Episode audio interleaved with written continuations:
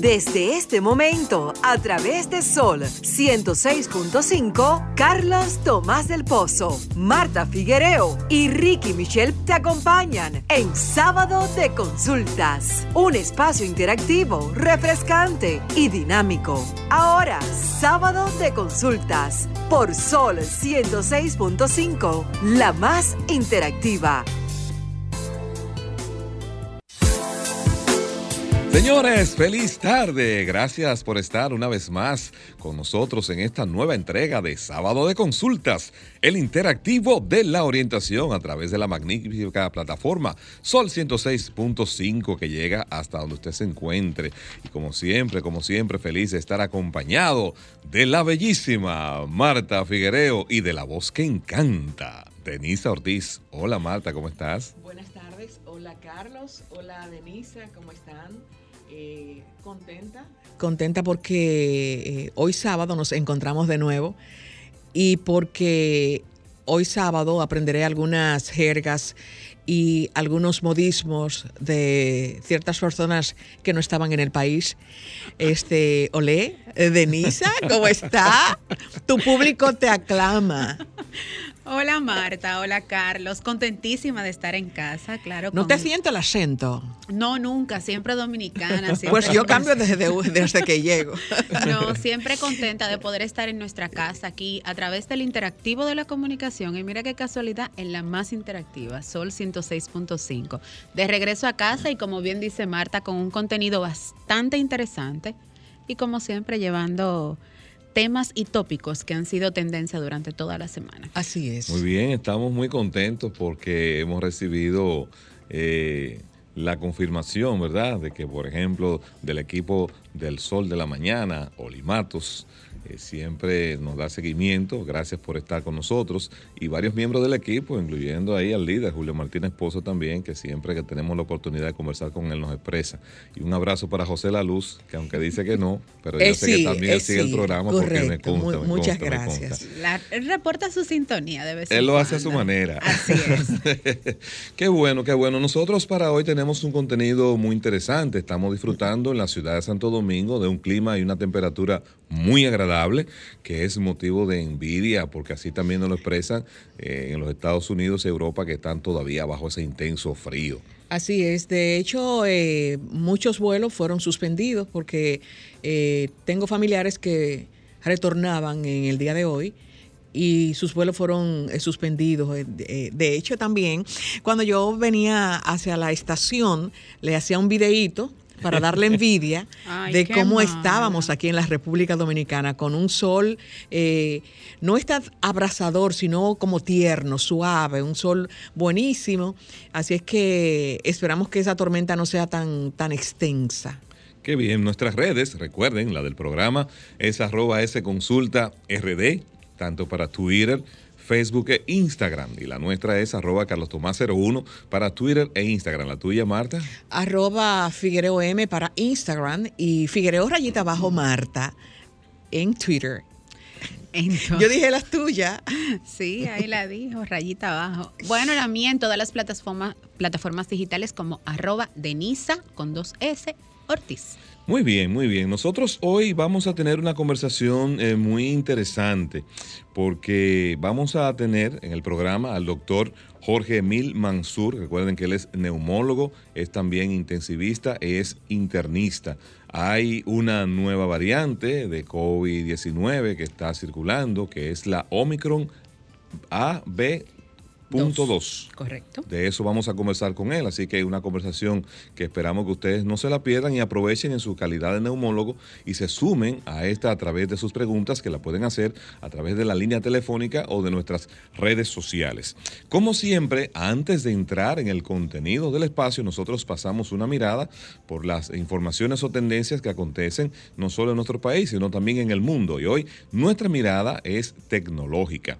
Resulta que con la aparición de la pandemia se tornaba bastante difícil para los usuarios, sobre todo de celulares iPhone, que tenían la configuración de eh, desbloquear el celular con su, con su rostro, el Face ID, eh, con el uso de la mascarilla, un elemento importante para la prevención eh, contra del COVID, pues hacía un poco difícil que la persona pudiera desbloquear el teléfono, a menos que tuviera la opción de hacerlo a través del Apple Watch.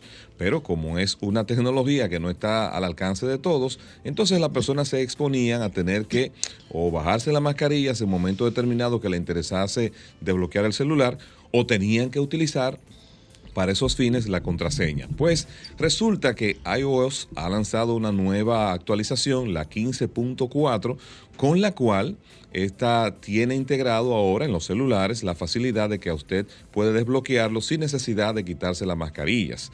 Ahora bien, si usted tiene un celular que esté por debajo del iPhone 12, no podrá tener acceso a esta tecnología. Eso está disponible para los iPhone de 12 hacia arriba. Existe un riesgo con esta facilidad que se está que ha creado Apple y es que como hay personas que tienden su rostro a ser indescriptible con el uso de las mascarillas, al permitírsele que se pueda desbloquear el teléfono con esta nueva característica, pues están exponiéndose a un alto riesgo de que cualquier otra persona que también utilice una máscara, una mascarilla, que tenga ciertas similitudes en su fisionomía, pueda también desbloquearle su teléfono. Bueno, eh, no será lo mío porque yo no llego a 12. bueno, eh, mi mirada es eh, algo, es local y siempre yo estoy eh, pendiente y escuchando informaciones y aunque en esta semana, y de hecho también tengo un, compañero que había hecho un, reportaje con relación a, algo, una señora que decía eh, que si es miedo que le tienen a la greña, eh, porque la señora estaba muy preocupada al principio del año con relación a que los maestros no se ponían de acuerdo, la ADP ni, la, ni el Ministerio de Educación para abrir la, eh, las escuelas. La señora abogaba porque tenía cuatro hijos y bueno, hay muchísimas eh, situaciones en muchísimas familias. Pero yo digo que el miedo que le debemos tener a la greña es el miedo de cómo va la educación en nuestro país. El miedo en cómo se están impartiendo. Sí, hay mucho, eh, según se habla, porque yo no estoy ahí ni lo he contado, hay recursos económicos para que muchos maestros se preparen. Eh, pero no es igual. El miedo a la greña lo vamos a tener con esta generación. Primero por la interconectividad en las escuelas, porque cómo se están impartiendo la clase. Y yo decía en una conversación, qué bien yo me siento de haber estudiado con monjas. Qué bien.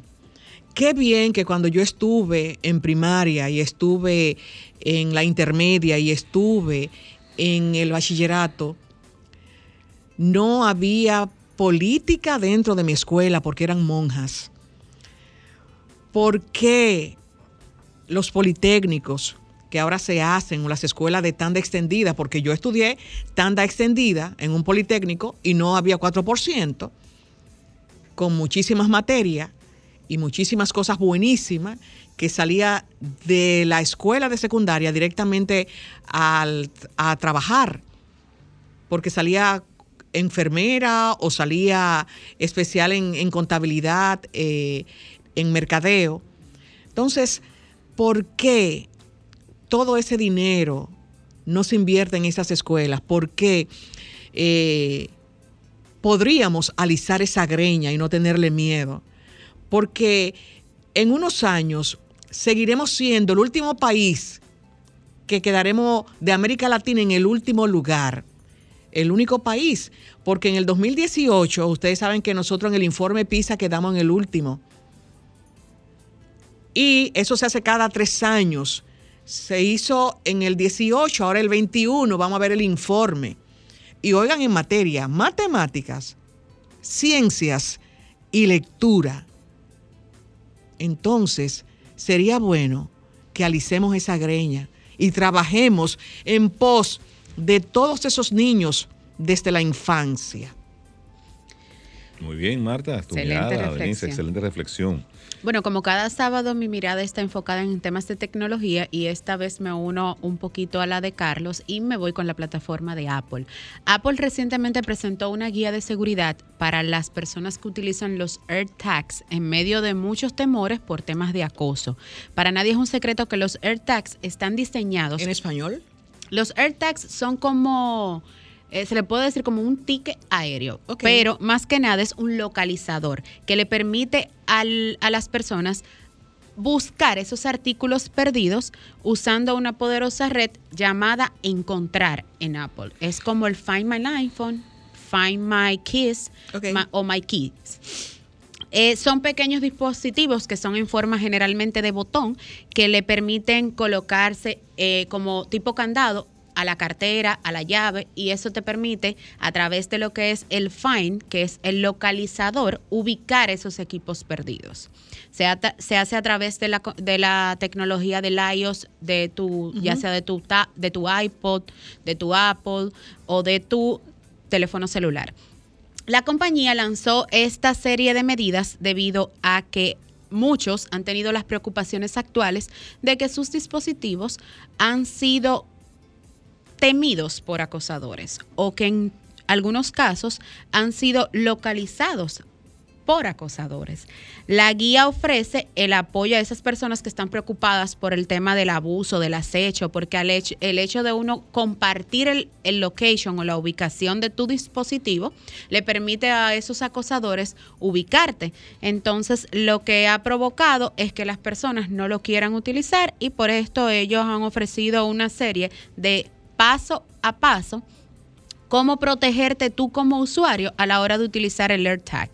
Eh, muestra qué hacer si recibe una alerta de un AirTag no deseada. un- te aparece una notificación en tu dispositivo. También se hace, se puede hacer si se escucha. O sea, si escuchan algo sobre, sobre ti, te hace una alerta también. Y esto te indica si te pertenece o no. Lo bueno de, de descargarla, porque es como digo, siempre es bueno descargar todas esas actualizaciones. Uno nunca sabe cuándo las La va a necesitar. necesitar. Pero más que nada, tú tener dominio de ese tipo de guía o de, como yo le llamaría, de señalamientos puntuales de los AirTags a la hora de uno necesitarlos. Así que vamos a descargarlo. ¿Quién quita que mañana en adelante se te pierda tu Apple Watch y tú necesites ese AirTag para localizarlo? Ah, no, no tiene fecha, si es 2007, 2012, como Eh, lo de por el momento no, porque para nadie es un secreto que la Apple tarda un tiempo en desvincular un sistema, eh, un aparato de un sistema operativo. Entonces, al tardar un cierto tiempo, le da un plazo de guía. A lo que estamos atrás. Exacto. Entonces, los que tienen los dispositivos, por ejemplo, la serie 3 de los eh, Apple Watch, por ejemplo, pueden todavía utilizar un AirTags. Y los que tienen en los dispositivos 7, 8 y X también pueden utilizarlo. O sea que no es tan estrictamente limitada como en el caso de la actualización de, de la mascarilla. Así que pueden descargarlo ahí y leerse paso a paso cuáles son esas medidas necesarias para utilizar los AirTags. Bueno, nosotros vamos a nuestra primera pausa y cuando retornemos ya estaremos en la consulta de salud. Estás escuchando el interactivo de la orientación, sábado de consultas. En sábado de consultas, consulta de pronósticos. Bueno, vamos a ver cómo anda el clima con Denisa Ortiz. Bueno, Marta, eh, me llama mucho la atención porque Marta dice esta mañana que ella le envió una foto a, a sus familiares. familiares de allá de Estados Unidos, eh, dándole un poco de envidia. Bueno, Marta, pues les cuento que un frente frío empezará a inestabilizar el buen ritmo atmosférico del país. Así que mientras usted se está burlando de ellos porque tienen un clima, una temperatura, claro, menos cero, bajo cero. Aquí le cuento que también tendremos unas temperaturas muy agradables y para los que tienen ese tema de su defensa baja y demás, les recomiendo empezar a tomar su vitamina C. Al igual que empezar a utilizar ropa bien abrigada porque estos cambios de temperatura bruscos le pueden afectar su salud. El frente de frío se extiende sobre Jamaica, Cuba y las Islas Bahamas, moviéndose con traslación hacia el este y va a estar acompañado nada más y nada menos que de una vaguada frontal. Esto permitirá que se interactúe con un ciclo diurno y también nocturno, o sea que podemos tener la temperatura agradable en la mañana, en la tarde o en la noche. Eh, le hace que borro video. Así que borra el video. No, pero nada comparable. No, claro que no. En cuanto a las temperaturas, durante esta semana vamos a tener ligeramente calurosas durante las tardes en las zonas urbanas debido al viento que viene desde el este al sureste, pero en la mañana y en la noche las temperaturas se tornarán frescas y agradables. Les recomiendo seguir lo que son las eh, la Oficina Nacional de Meteorología, al igual que los organismos de socorro, ante cualquier alerta meteorológica temprana, posibles crecidas de ríos, arroyos y cañadas porque se mantiene una alerta meteorológica, es bueno resaltar, en las provincias de Montecristi, Puerto Plata, Dajabón, Valverde, Espaillat, María Trinidad Sánchez. Sin embargo, las temperaturas estarán oscilando entre una mínima de 19 grados y una máxima de 30 a 32, o sea que la temperatura estará totalmente agradable. Les reitero, frente frío con su vaguada que comenzarán las condiciones meteorológicas debido al desplace generado por los nublados, los aguaceros, que pueden ser moderados o fuertes. Pueden haber ráfagas de viento y tormentas eléctricas. Recuerden siempre, como le digo a Carlos y a los demás, que son posibilidades del clima, para que la madre de Carlos no me llame y me pregunte, ¿dónde está el frente frío que Denise anunció el pasado sábado? Así es que son posibilidades porque ese es el clima y estamos en Dominicana, un clima tropical, a diferencia de otros países. Aprovecho ahí para mandarle un saludo a doña Mercedes, que siempre escucha el programa y hoy está un poco afectada de salud, deseándole que se recupere pronto y que siga con nosotros en sintonía ahí. Levántese, doña Mercedes, levántese. y que no deje de sintonizar. No, y que claro, que continúe siempre ahí, porque a veces cuando hacemos la consulta de la abuela, eh, que los profesionales orientan en ese sentido. Hay temas que ella entiende que no, que, han dado resultados así toda la vida. Exacto. bueno, nosotros eh, habíamos anunciado la conversación con el doctor Jorge Emil Mansur. Resulta que en ese interín que estábamos haciendo contacto con él, eh, se le presentó una situación con uno de sus pacientes que le está atendiendo y eso lo comprendemos. El doctor Emil Mansur es uno de los profesionales dominicanos que tiene pues una gran capacidad y una alta demanda con todos estos pacientes que tienen que ver con vías respiratorias, con la aparición del COVID y tiene también uno de los mejores averajes positivos en cuanto a tratamientos de este tipo de enfermedad. De hecho, nos contaba un amigo que el doctor Mansur, tú lo vas a consultar y antes de llegar a su consultorio, ¿verdad? Te indican una serie de evaluaciones. Cuando ya usted se sienta frente a él, pues ya él tiene en las manos eh, unos resultados que le permiten pues hacer un diagnóstico más certero y sobre todo acortarle a la gente ese proceso que todo el que va al médico sabe que tiene primero que hacer un turno para una consulta. En la consulta el médico le va a hacer la evaluación, de ahí usted va a salir eh, si es algún tipo de dolencia, va a salir con su receta y va a salir también con la solicitud de hacerse una serie de evaluaciones para entonces luego tener que volver a la consulta, mostrarle al médico y que él tome la decisión de qué tratamiento aplicarle de manera definitiva. Pues como los pacientes que se están tratando en estos momentos que tienen que ver con el COVID, con los temas de afecciones cardíacas, cardíacas pulmonares, el tiempo para iniciar el tratamiento es un factor determinante. Así es. Y el doctor Mansur, en este sentido, pues la, técnica, el protocolo que utiliza más bien, pues ayuda a que ese tiempo que se puede aprovechar al tener un diagnóstico acabado al momento de recibir el paciente, eso permite que el diagnóstico y la efectividad del tratamiento pues inicie cuanto antes. Sí, así es, como tú dices, Carlos, eh, es importante porque ya tú tienes amarrado ahí y si tú tienes ah, diabetes, hipertenso, tú no te vas de la clínica sin tu tratamiento. Decir, tú fuiste, eh, por lo menos lo que he conocido de, de pacientes que han asistido, salen ya con el tratamiento, ya llegan a su casa y están más tranquilos, porque aunque ya tenemos más de un año con la pandemia, para nadie es un secreto que por más relajado que lo queramos poner, es un shock cuando el resultado te llega que tú eres positivo.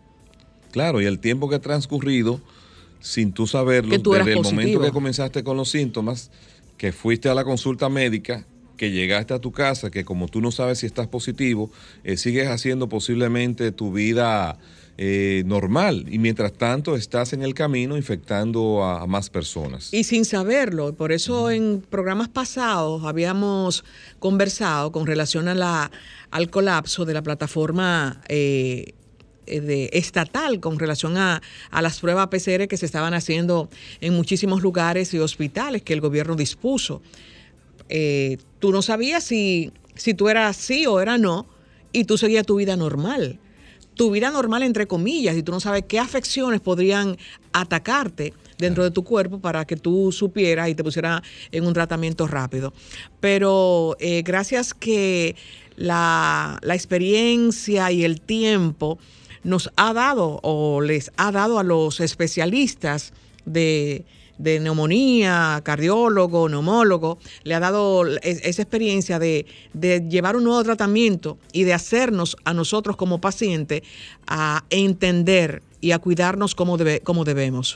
Mira, vamos a tomar este contacto a ver quién está con nosotros. Feliz tarde, ¿quién está con nosotros? ¿Y desde dónde? Por lo menos estoy viva. Amén, gracias. amén. Buenos días. Feliz año nuevo, señores, porque yo, yo desde la última vez que me comuniqué con ustedes, primero había sido la fiesta, que verdad, que era merecida para ustedes que trabajan tanto y, y todos los que trabajan, porque yo estoy siempre en la casa, para mí todos los días son iguales, pero para el que trabaja son muy merecidas la, la fiesta. Nada, un abrazo. Gracias, igual. Recíproco. Sí, que el Señor me le proteja siempre y sepan ustedes que, que siempre yo lo llevo presente por ser persona buena y que le hacen bien a este país. Gracias. Gracias, Primitiva. Nosotros siempre contamos con su apoyo y seguimiento y las recomendaciones que muchas veces también usted nos brinda a los profesionales que nos acompañan a partir de sus vivencias. Gracias. Eso es muy importante. Mire, eh, con relación al señor Mansú, bueno, ese es uno de los doctores que, que yo siempre, o sea, tengo memorizado porque porque que su nombre me hace eco y aparte de eso que es una persona muy, o sea, sencilla y que siempre apoya este programa. Eh, bueno, eh, lo importante es que él está vivo y que está teniendo su paciente, como ustedes han explicado, y su ausencia, eh, bueno, ni, ni, o sea que que no es por una porque es una persona irresponsable, porque todo lo que escuchamos, el programa, sabemos que cuando él dice que viene, eh, no, tiene que ser una, una emergencia como esta para no para no venir. Así que, señor Mansú, eh, de parte del programa, lo dice Primitiva, y, y toda su audiencia, eh, le deseamos lo mejor para usted y su paciente. Miren, señores, eh, con relación al tema que ustedes estaban hablando, yo saludé al pueblo dominicano, yo creo que sí, cuidado. Miren, con relación al tema que ustedes estaban hablando, eh, eh, Marta, Sí. sobre la educación, eh, verdaderamente que lo que empieza mal termina mal, porque es que antes aquí los gobiernos, lamentablemente, porque si eh, en los tiempos de Balaguer, si una persona era bachiller, ya lo ponían a ser profesor. Y, y eso es eso no está correcto porque una tiene que estar bien preparado para que a quien educa eh, salga también bien preparado. Entonces, eh, también vienen eh, los cambios de gobierno, viene un gobierno y hace una otro viene y entiende que, la hizo mal y, y, y- y hace los cambios y lamentablemente el afectado el afectado es la población y un país así señores no no llega lejos porque primero tiene que tener bien preparado su, su materia prima que somos nosotros la, la, la, la persona eh, para, para, para hacer los cambios que, que, que necesita el Muy país bien. en cuanto a, a, a- a trabajo y, o sea, todo lo que la gente hace. Eh, yo, yo entiendo que tenemos que estar preparados. Muy bien. Pero nada, eh, la persona que, que cada quien que pueda prepararse eh, después que sale de las escuelas, que siga adquiriendo conocimiento para que se esté, me- o sea, sea una mejor, sea una, una persona más productiva a, a República Dominicana. Yo para terminar, miren, mi hija, mi nieta está en la universidad, ya no le gusta que yo diga su cosa, pero ella está en la, en la universidad. Y, y hay muchas compañeras de ella que, que van y, y, y no hacen la tarea, la ponen en grupo, no cooperan, eh, se, quedan bebiendo, pasillando en las calles a veces. Entonces, también los padres tenemos que tener un poquito de como de supervisión y, y criar a nuestros hijos con responsabilidad. Un abrazo. Gracias, Primitiva. Muchas gracias por estar con nosotros. Tú sabes, Carlos, eh, que yo estuve leyendo y me quedé eh, en shock. Eh, este titular, y quise también hablar de él antes, pero me, me hacía eco con relación a, a, lo de la educación. Pero este, este titular que dice de los países de América Latina en los que más aumentarán los casos de demencia en las próximas décadas. Es importante este informe que yo estuve eh, leyendo en, en la BBC y decía que para el 2020 unos 153 millones de personas en todo el mundo podrán tener demencia. La República Dominicana está ubicada en el puesto número 15 de los países de Latinoamérica eh, y Sudamérica. Eh, Nicaragua está en primer lugar y de lo que están en, en, en, los, en los, lugares ah, más bajos está Cuba, Argentina y no recuerdo otro. Una de las causas de esta demencia que, que se proyecta para, para, el 2050 es el alta, eh, la alta tasa de tabaquismo, eh, la obesidad, la diabetes, eh, que se encuentran entre estos factores.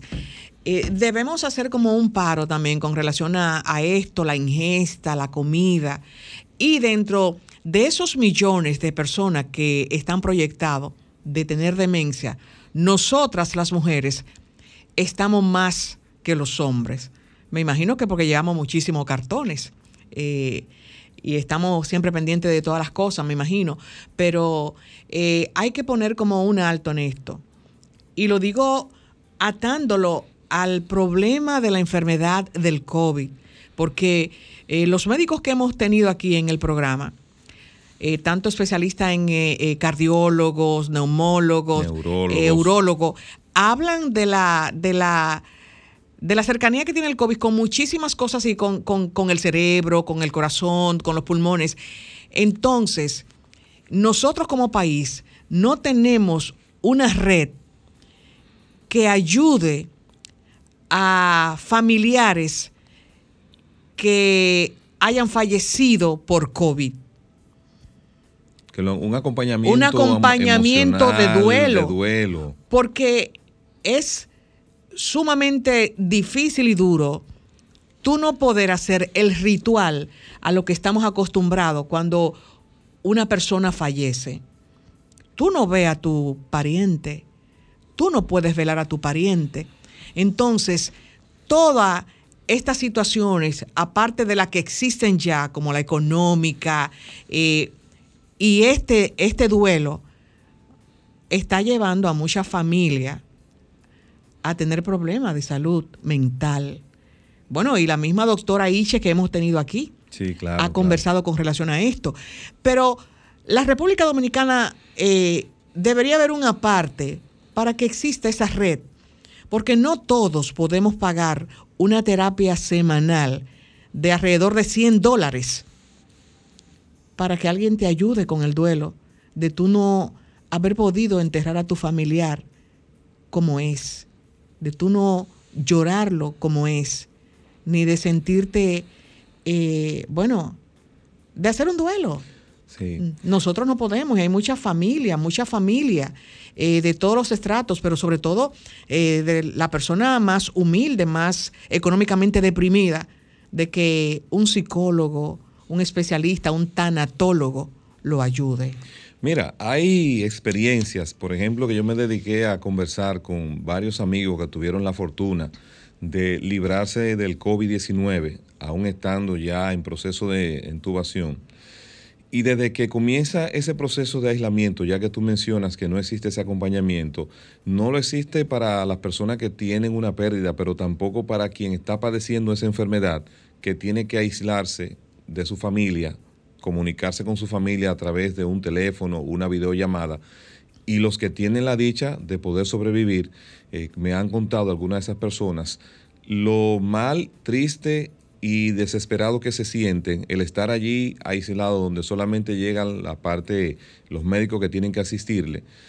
y él no puede tener ese contacto, quizás él diría, si es mi última vez que voy a estar aquí, no puedo ni siquiera despedirme de mi familia como, como usualmente lo pudiera hacer en otras condiciones, claro hay una realidad que la enfermedad es muy contagiosa y tú tienes que mantener ese aislamiento, pero la parte que bien señalas, la parte emocional, es fundamental porque inclusive esa lucha que se libra, de acuerdo a lo que ellos me han descrito en ese momento en el que ellos se sabe que están a un paso de irse a la otra vida, eh, si no sienten la fuerza emocional de su familia, de sus amigos, pues no tienen la resistencia quizás suficiente para seguir peleando por su vida y tienden a y terminan entregándose.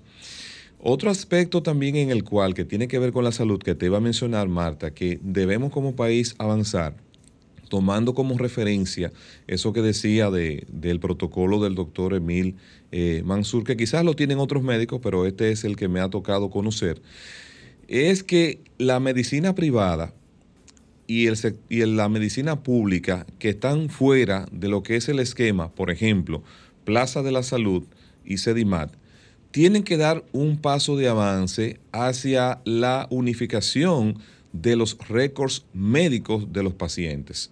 Porque tú vas, tú por ejemplo, vas a tu cardiólogo toda la vida, ya tu cardiólogo tiene su historia clínica que tiene guardada allí todas las informaciones de todos los eventos o padecimientos que tú has tenido.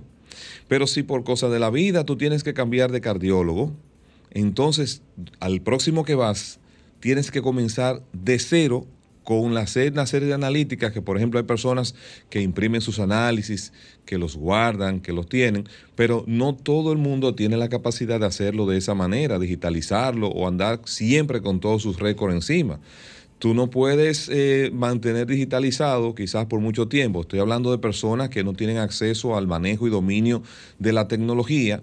Los resultados de una tomografía que te hicieron hace cuatro o cinco años, que a lo mejor un médico quiera verla para ver y poder hacer comparaciones entre el estado que tú tenías en un momento determinado, en el pasado y en el presente.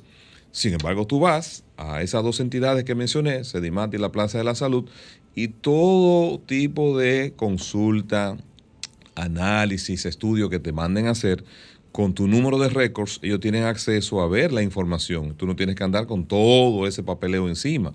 Y eso facilitaría que se pudiera hacer eh, con el protocolo de seguridad y respeto a la integridad de la historia clínica de cada paciente, pero por lo menos que eso no esté tan disperso. Te lo digo porque si tienes que ir a una emergencia de una clínica donde habitualmente tú no tienes un médico porque se te presentó una eventualidad en el interior del país, entonces hay que hacerte un historial médico desde cero o hay que hacerte una serie de estudios desde cero porque si tú no lo recuerdas, no lo tienes a mano, el médico no se va a llevar de lo que tú le estás diciendo en tu mente, sino que inclusive él ve ahí los resultados y puede tener ciertas dudas. Pero si eso se llegara en algún momento a lograr que se pudiera tener un récord único y de eso se ha hablado en el sistema sí, claro, nacional nosotros, de salud, exactamente, que eso de- está pendiente por realizarse. Exacto, Eso sería tu- un paso de avance importante para el tratamiento y la atención primaria también, que eso es otro elemento que nosotros nos hemos quedado atrás. Sí, el problema es porque nosotros no tenemos lo de la, la eh, no se ha eh, materializado lo de la eh, medicina, la primaria.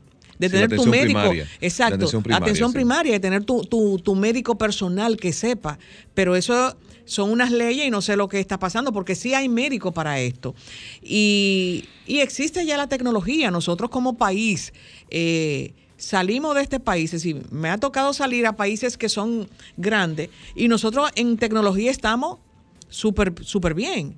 Es preparar. Es ese paso que nos hace falta, porque inclusive es, eh, es algo que no entiendo. Tú vas a cualquier médico, por ejemplo, ahora con esta demanda, la asistencia del COVID, que tuvimos una alta demanda de consultas. Cuando se retornó a la consulta presencial, tú vas a médicos, por ejemplo, que en un día te reciben 40 y hasta 50 pacientes, porque son médicos muy capacitados, tienen una alta demanda. Pero usted se imagina, usted llega a una sala de un médico, de una sala de espera, desde las 7 de la mañana, haciendo turno ahí para que el médico comience la consulta a las 11 o a las 12 de la mañana. ¿Cuántas personas se juntan en ese lugar? ¿cuántas cosas productivas usted deja de hacer? Porque si se va, perdió el turno. No importa que usted se inscriba en una lista, tiene que estar haciendo el turno de manera presencial. Entonces, eh, entiendo que es, es momento de que como que en esa parte también comencemos a avanzar. Pero somos todos, porque nosotros como pacientes también eh, nos resistimos, porque en, en Estados Unidos tú tienes un médico primario. Atención Él primaria. es- atención primaria. Él es que te va a desglosar dónde tú tienes que ir, pero tú primero va donde él. Eh, cuando había esa lucha o esa, eso- esas conversaciones, yo decía, no, pero si yo quiero ir donde mi ginecólogo, yo voy donde directamente a mi ginecólogo.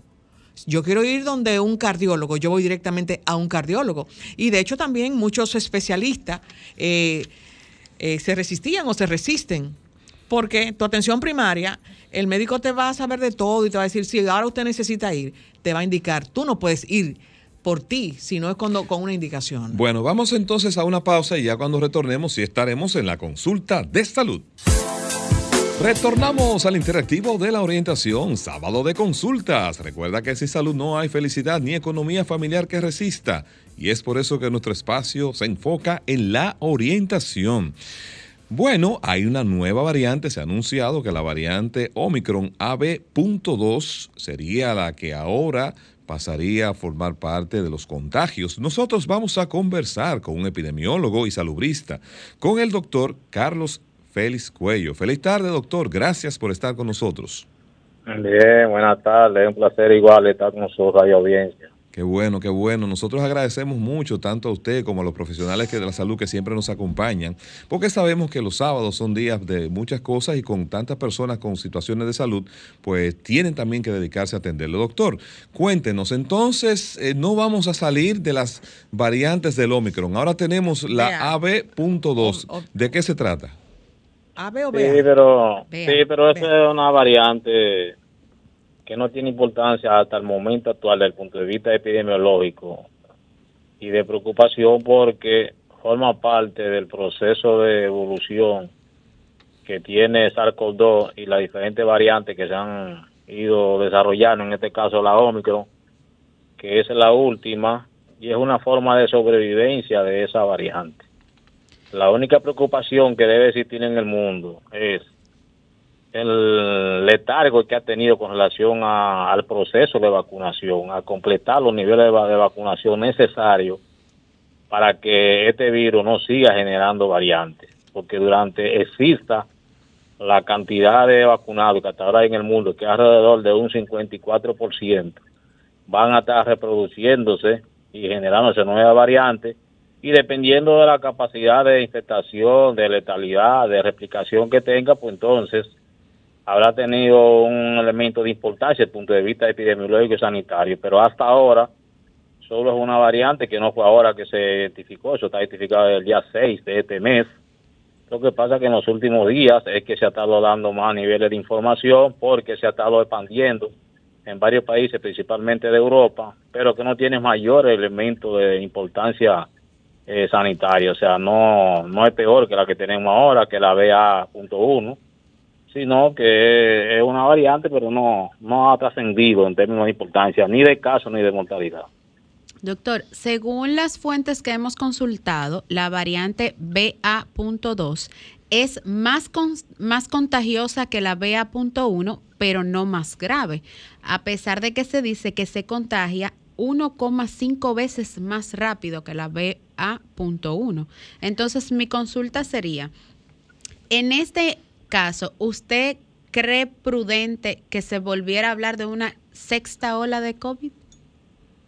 No, no, pero se va a hablar una cierta ola de COVID, no es porque haya o no esta variante, sino porque en este caso, en los países donde no haya un control epidemiológico de la enfermedad, se van a producir oleadas. Fíjate que no toda parte del mundo hay cuarta oleada, algunos tienen tres, otras tienen cuatro y otras cinco como República Dominicana, y eso estará en función de donde se, el tipo de variante que se esté replicando, la expansión que tenga a nivel mundial y los niveles de vacunación que haya en los países donde esa variante esté circulando. No creo que esta BA2 sea más efectiva que la 1 por la siguiente razón. La Omicron que estamos actualmente padeciendo a nivel mundial fue identificada el 24 de noviembre y, y en razón de un mes ya generó una expansión a nivel mundial tremenda.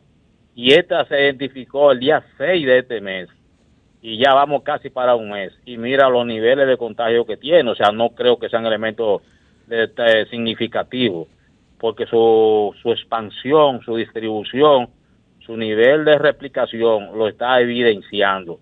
La preocupación que sí yo tengo y lo he tenido siempre es que durante no tengamos la posibilidad de vacunar al 95% de la población mundial, y ese ha sido un fracaso de la medicina, eso ha sido un fracaso de los sistemas de salud, eso ha sido un fracaso de la OMS, que no ha podido vacunar ni siquiera el 70% que ellos habían planteado en principio. Eso es lo que está dando pies, que el virus continúe replicándose y va a seguir replicándose. Y en República Dominicana se va a replicar porque lamentablemente aquí nosotros no hemos sobrepasado todavía de la dosis completa de dos esquemas del 55% de la población. Aquí hay más de 4 millones de gente que no tienen ni siquiera la primera dosis. Eso significa que aquí en cualquier momento o puede generarse una propia variante de República Dominicana, porque no siempre cuando tú identificas una variante en un país es ahí que se, re, se produce. Lo que pasa es que tú la identifiques en ese país, pero no necesariamente es ahí que se produce.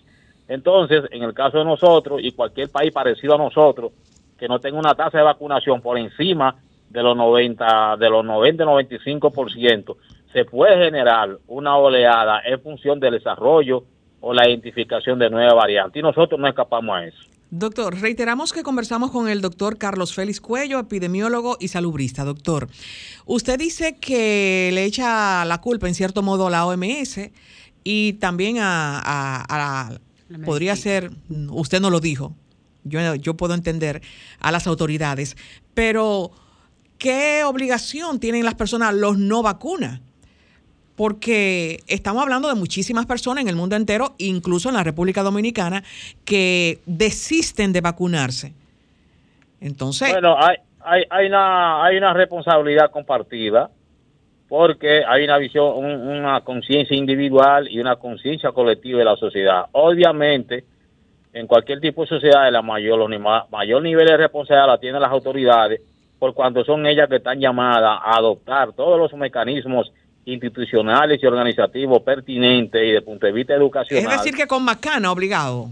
No, no, no, no, no, no, no, yo no creo en eso. Yo creo en la educación, yo creo en el convencimiento, yo creo en la conciencia, yo creo en, en, la responsabilidad, no creo en la represión, porque la represión nunca ha creado un elemento de convencimiento, sino por el contrario, Así es. de réplica y de rechazo. Aquí lo que ha faltado es y es lo que ha pasado en muchos países parecidos a nosotros, que el sistema de salud no ayuda a desarrollar una, macana, una campaña universal de vacunación. Aquí la naturaleza del sistema está estructurado para que se pueda vacunar una porción importante de la población, pero no determinante como para que no se, se pueda eliminar una enfermedad a corto plazo mediante esquema de vacunación, que es lo que ha pasado aquí.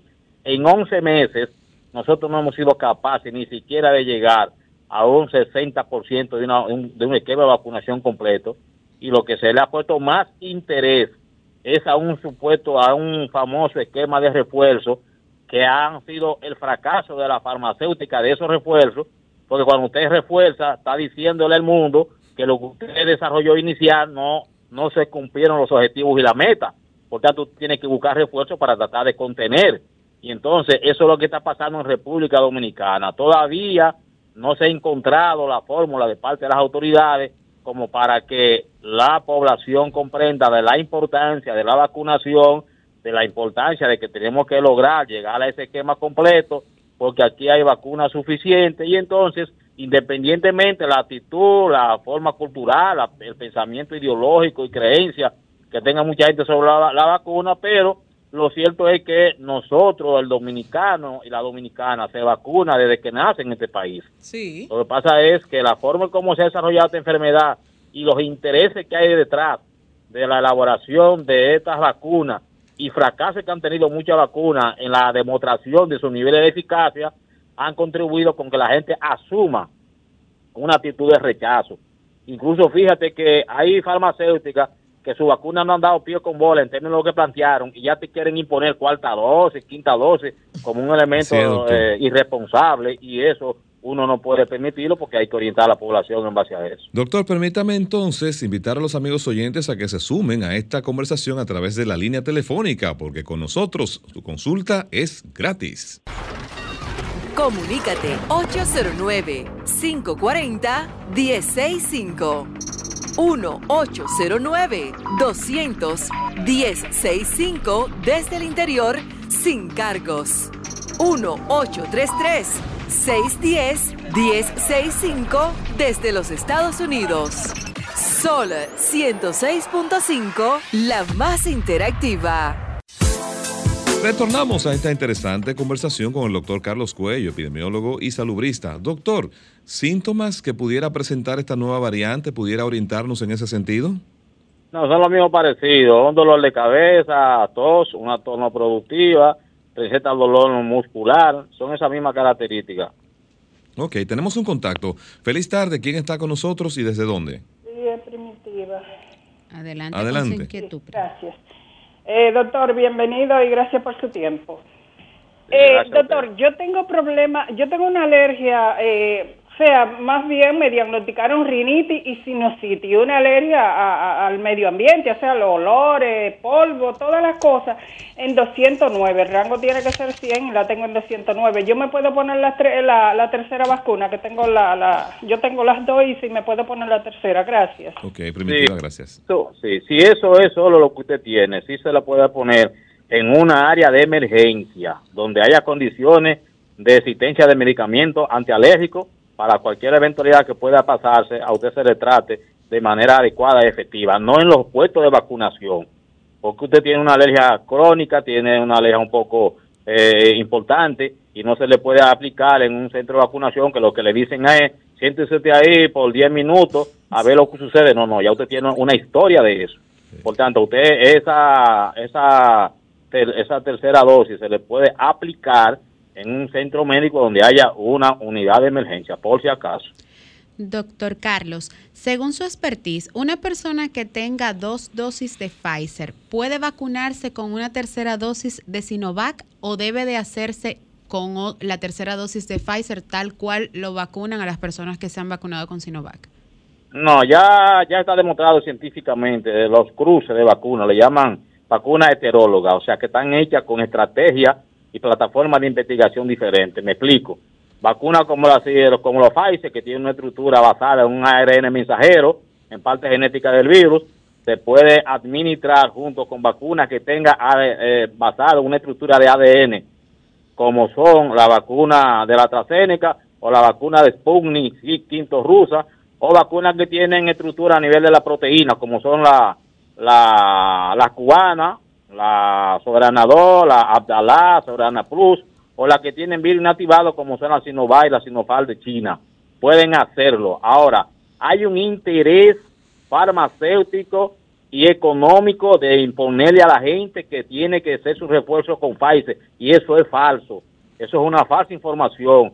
Si usted tiene su esquema de vacuna de dos dosis de la Sinopharm y usted quiere ponerse un refuerzo por su condición de diabético, de hipertenso, de obeso, de que tiene trasplante, usted puede ponerse fácilmente un refuerzo con una tercera dosis de la misma Sinovac. Ok, Si se, lo, si, se, si se lo quiere poner con Pfizer, también se lo puede poner o con AstraZeneca o con Sputnik, no hay problema con eso. Porque lo que pasa es que la Pfizer, hay, aquí hay un predominio en el país de intereses de sectores que quiere que sea Pfizer, Pfizer y que no sea otra. Incluso el país no tiene AstraZeneca. Doctor, eh, una persona anciana, 80 años, que se puso en Estados Unidos Johnson Johnson, no se ha puesto aquí en la República Dominicana porque no ha podido viajar ninguna. ¿Qué usted le aconseja? Bueno, podría ponerse, Johnson Johnson están hechos también con, con un tipo de, de- de estrategia de vacuna diferente. Podría ponerse un refuerzo, sea, porque en ese caso eso es norteamericano, o se pone un refuerzo de la Moderna, o se pone un refuerzo de AstraZeneca, o se pone un refuerzo de Sinovac, o de, aquí no, no va la de Puni, porque aquí no existe eso, pero se puede poner un refuerzo, sobre todo por la condición de esa paciente que usted ha dicho, de la edad, que es un elemento condicionante, se podría poner refuerzo. Porque Tenemos otro contacto. Feliz tarde. ¿Quién está con nosotros? Buenos días, si le habla Ramón Díaz, ¿De dónde nos llama, Ramón? de Pedro Brand. Ok, adelante con su pregunta. Mire, yo me puse en el mes 7, me puse la, la segunda dosis que fue AstraZeneca, el 26. Entonces me puse ayer, me puse la tercera dosis y me la pusieron Pfizer. ¿Tengo alguna consecuencia en el futuro? Ok, antes de responderle, tomamos este contacto y con este último contacto ahí luego nos despedimos. Feliz tarde, ¿quién está con nosotros y desde dónde? Le habla Alex Manuel Guerrero, de aquí de Laguna Prieta, Ramón Santana. Ok, adelante con su pregunta. Eh, lo- yo lo que quiero es, por lo menos, fíjese, eh, se habla de, de quinta de quinta ola, de todo eso, y, y de que la vacuna, que la tercera dosis, ahora mismo quieren ponerle a uno la tercera dosis, yo tengo dos dosis, quieren ponerle la tercera dosis prácticamente por obligación, pero sin embargo nosotros tenemos unos vecinos que trascienden de allí mismo, oye bien, de aquí de donde yo estoy, están a, como a como a 600 kilómetros de nosotros la frontera, entonces esa gente trasciende y andan aquí, ellos no se vacunan, ellos no se ponen mascarilla y toda esa cosa. Entonces, ¿cuándo nosotros podemos sentirnos ya fuera? Y, porque yo me parece que aunque nosotros no vacunemos, todos los dominicanos, como quiera vamos a tener ese problema encima, que nosotros no vamos a poder tener, eh, llegar a, a- a- a la inmunidad del rebaño por esa problemática que hay allí en Haití.